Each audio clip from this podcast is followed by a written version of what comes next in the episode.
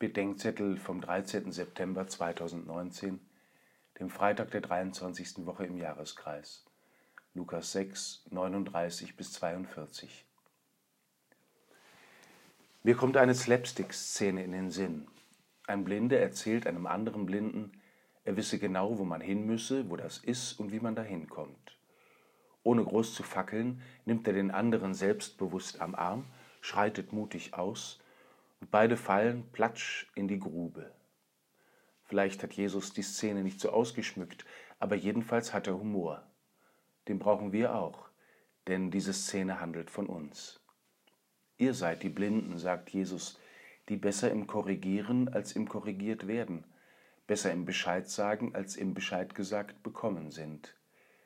Ihr habt ein äußerst sensibles Empfinden für den Splitter im Auge eures Nächsten, aber ihr kommt nicht auf den Gedanken, dass ihr einen Balken im Auge habt, der euch die Sicht verbaut, den ihr jedoch für die Messlatte der Welt haltet.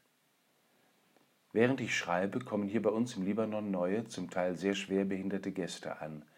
Wieder beginnt ein Rollentausch. Die Volontäre sagen ihnen, für die nächsten Tage gehst du voran.